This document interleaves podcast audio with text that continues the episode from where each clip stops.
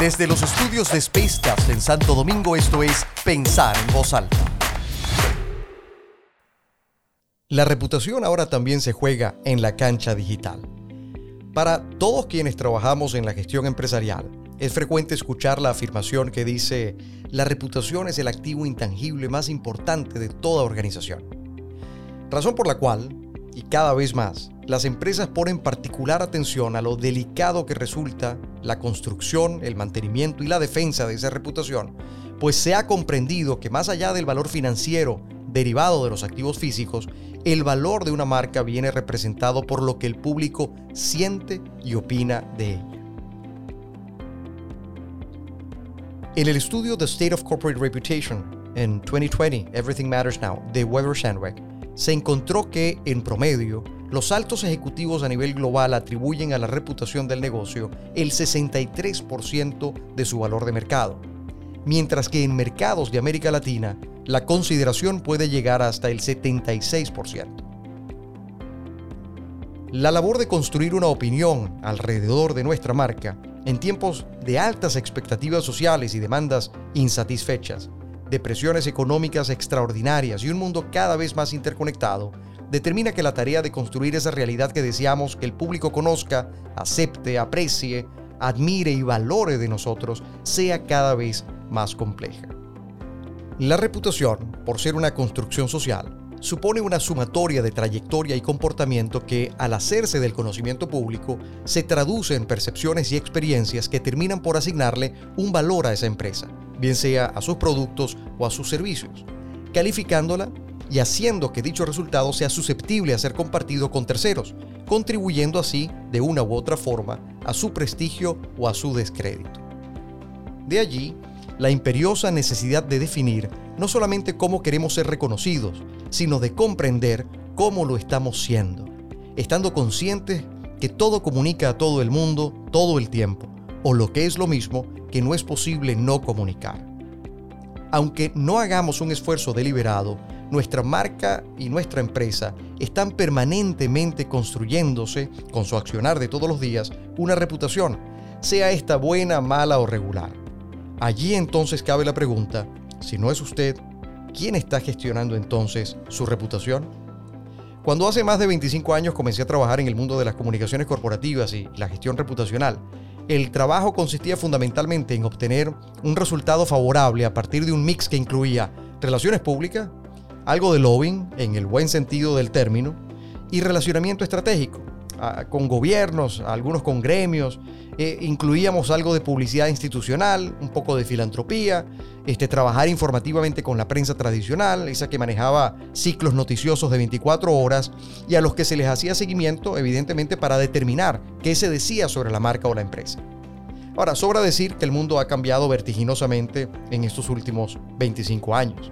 Y hoy la realidad está basada en un mundo fundamentalmente digital pasamos de ser tribus a ser una verdadera aldea global, interconectada e interdependiente, donde los bienes de consumo se transan según dispongan los mercados y la información es hoy un consumible de alta demanda que, al compartirse por esta vía, multiplica impactos insospechados.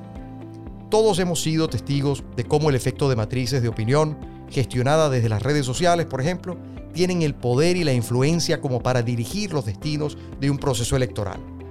Tal fue el caso sonado de Cambridge Analytica, eh, cuyo documental está disponible por streaming y seguramente más de uno lo ha visto ya por Netflix. Pero nuestra realidad ha cambiado drásticamente del aparente control que algunos pensaban se podía ejercer sobre un mundo donde la influencia sobre la opinión pública estaba limitada a unos pocos, entre comillas, cuando lo cierto es que Internet democratizó la opinión a través de la apertura de un espacio que se tradujo en un foro abierto. Cualquiera puede hoy ventilar temas que inciden positiva o negativamente sobre la reputación de otros, sean estos veraces o no, es decir, sean estos reales o ficticios, creados como noticias falsas para impactar negativamente sobre la reputación y de forma deliberada de otros, potenciando con esto la proliferación de redes sociales que acercan mucho más las marcas al consumidor, las empresas al usuario, exigiendo entonces mayor transparencia y autenticidad. A la vez, esto ha dado paso a nuevos intermediarios. Esto va desde el usuario común hasta los llamados influencers, eh, en cualquiera de sus variedades, por cierto, sus segmentos o sus categorías. Los hay mega, macro, medio, micro, nano, en fin. Hay una amplia variedad de categorías ahora para diferenciar a estos individuos. De hecho, un estudio reciente de la plataforma Influencery, realizado en 20 países de América Latina que conforman la muestra de ese estudio, determinó que existen hasta 12 millones de influencers latinoamericanos, con predominancia, por cierto, femenina, a excepción de Panamá, República Dominicana y El Salvador, donde lideran los hombres.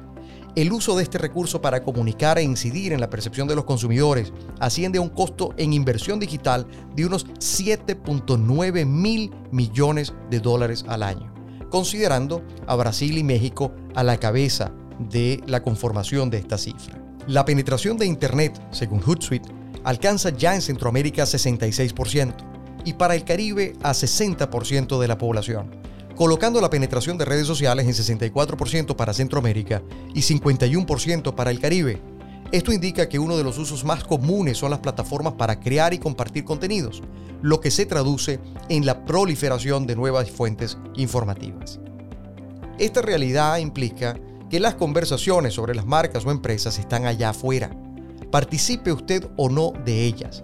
Y sin duda, la calidad de esas conversaciones tendrá un impacto sustantivo en la percepción que sus audiencias se construirán sobre su marca. Las percepciones que hoy se construyen esos grupos de interés a partir de una experiencia cada vez más exclusivamente en línea o online implica la necesidad de gestionar adecuadamente nuestra comunicación y experiencia en ese ámbito para construir lo que algunos denominan reputación digital.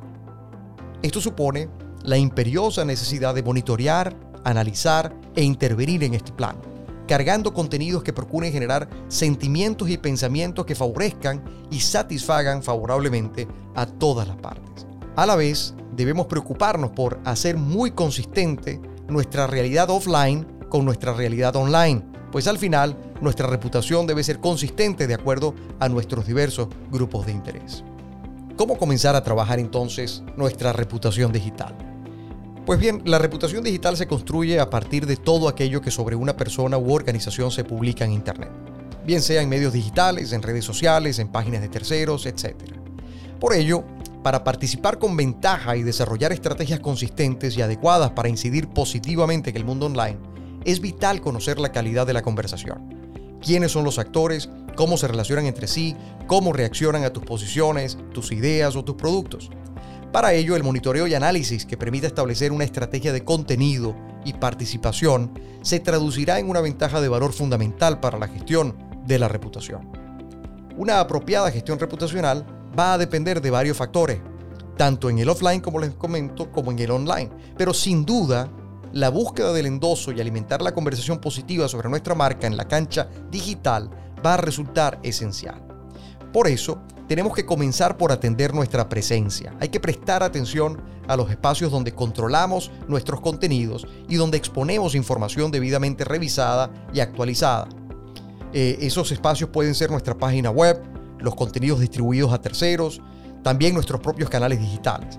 Esto dejó de ser, por cierto, hace tiempo una tarea accesoria para convertirse hoy en piedra angular de la estrategia de comunicación de cualquier organización.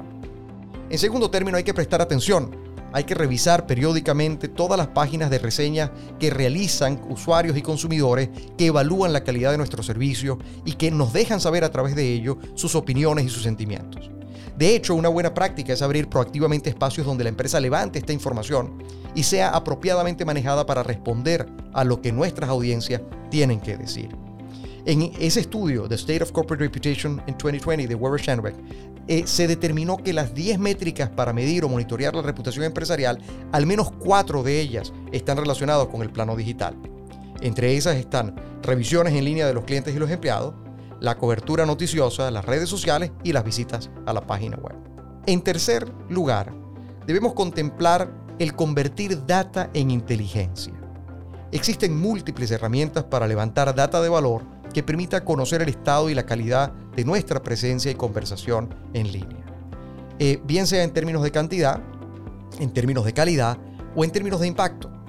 Así también podemos identificar patrones, actores, mapas de influencia, en fin, información de utilidad para poder tomar decisiones. Para eso hay innumerables aplicaciones. Podemos ir desde Alexa, SimilarWeb, TalkWalker, MentionMap, FollowWonk, Meltwater, TweetBinder, InfluenceGrid, en fin, hay, hay muchísimas eh, aplicaciones y herramientas para este fin. El uso de una u otra va a depender de varios factores, pero el mix apropiado lo puede conseguir cualquier empresa a través de servicios especializados. Hay empresas en la región, este, como el caso de Digital Data Intelligence eh, en Centroamérica este, o de Pisolante en la región, que permiten efectivamente acceder a servicios de esta naturaleza. Hay que participar de la conversación. Este, eh, tómenlo como cuarto punto. Según sean las redes sociales preferentes en cada mercado y según sea la afinidad este, de esas redes al negocio, bueno, hay que preocuparse por tener un perfil en esas redes y participar activamente procurando generar esa conexión con grupos de interés que nos permitan efectivamente establecer una comunidad alrededor de nuestra marca. Esto supone que quienes gestionan los contenidos eh, de nuestra empresa eh, en la práctica se están constituyendo como voceros de ella. Por lo tanto, ellos deben estar alineados con la estrategia general y deben ser considerados profesionales de alto nivel, este, quienes tengan las herramientas y el conocimiento y la capacidad adecuada para asumir esa responsabilidad, la responsabilidad de dar la cara por la organización. Evidentemente, también debemos de vez en cuando compararnos y en consecuencia realizar benchmarks con competidores a través de análisis de presencia y contenido nos va a permitir identificar áreas de oportunidad para mejorar esa calidad de nuestra oferta comunicacional, de nuestra oferta informativa y también entender qué riesgos estamos asumiendo para que podamos tomar previsiones consecuentemente. Eh, para cerrar esta idea de los elementos que podemos tomar en consideración para manejar nuestra reputación digital, tenemos que recordar que nuestra presencia es global. Es decir, todo el mundo nos está viendo. No importa si su negocio es local o es regional, recuerde que cuando usted está allá afuera, en el mundo digital, su alcance es global. Y eso amerita en consideración, pues, tomar en cuenta las implicaciones que esto puede tener para su negocio. Las cifras con relación al impacto de la reputación digital son bastante elocuentes. El caso de Yelp.com, por ejemplo, la página que conecta negocios locales con consumidores, fue estudiada por Michael Luca del Harvard Business School y entre sus hallazgos constató que, por ejemplo, cada estrella adicional en la calificación de un negocio podía representar hasta un 9% de incremento en sus ventas, es decir, en sus ingresos. Hoy el 85% de los consumidores confía, de hecho, en los reviews en línea, tanto como una recomendación personal. Sin embargo, Reputation X afirma que el 58% de los ejecutivos considera la reputación digital como un ámbito muy relevante para las organizaciones. Pero solo el 15% de esos ejecutivos está trabajando para integrarla a la estrategia corporativa. Yo creo que este va a ser el reto frente a un mundo forzado a virtualizarse cada vez más en estos tiempos además de pandemia y será un viaje sin retorno a un mundo de interacciones cada vez más digital. Mi nombre es Tony da Silva y esto fue Pensar en Voz Alta.